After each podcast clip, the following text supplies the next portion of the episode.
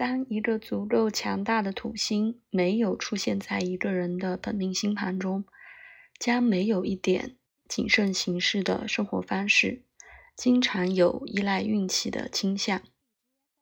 多年来，我用冒险来描述很多这样我认识的人的行为，无论他们的运气多好，无论上帝或命运对他们多慷慨，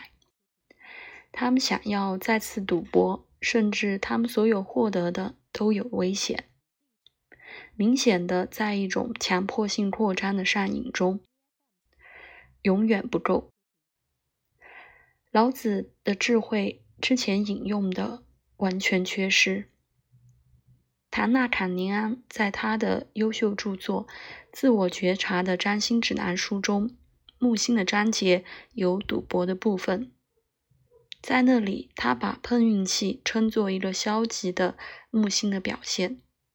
一种愚蠢的乐观或过度自信。同样的，查尔斯·卡特指出，过度木星型的人更多的依赖运气或命运，比起努力和勤奋。当他描述典型的赌徒总是追逐他的时来运转，尽管到目前为止。情况并不太好。实际上，在他的基础占星学教科书《占星术原理》中，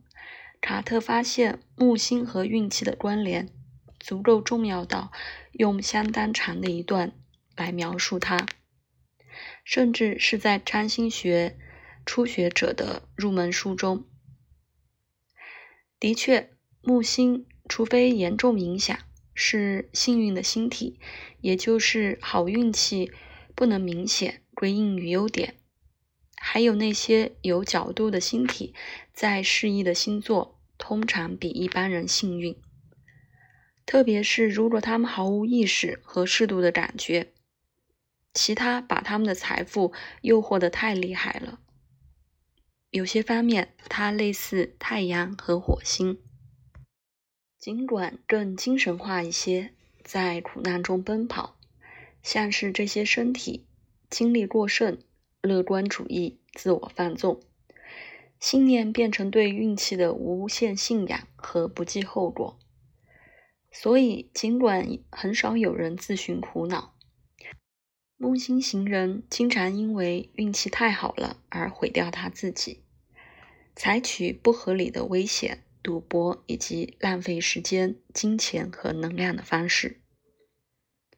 总之，在任何一个出生星盘的综合评价里，应该考虑土星和木星在全盘中的相对强度。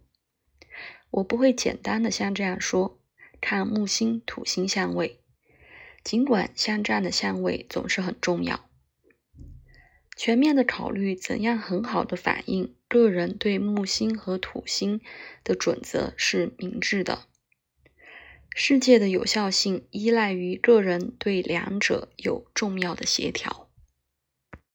例如，很多有木星、土星结合的人有卓越的成功和红火的事业，是绝非偶然的。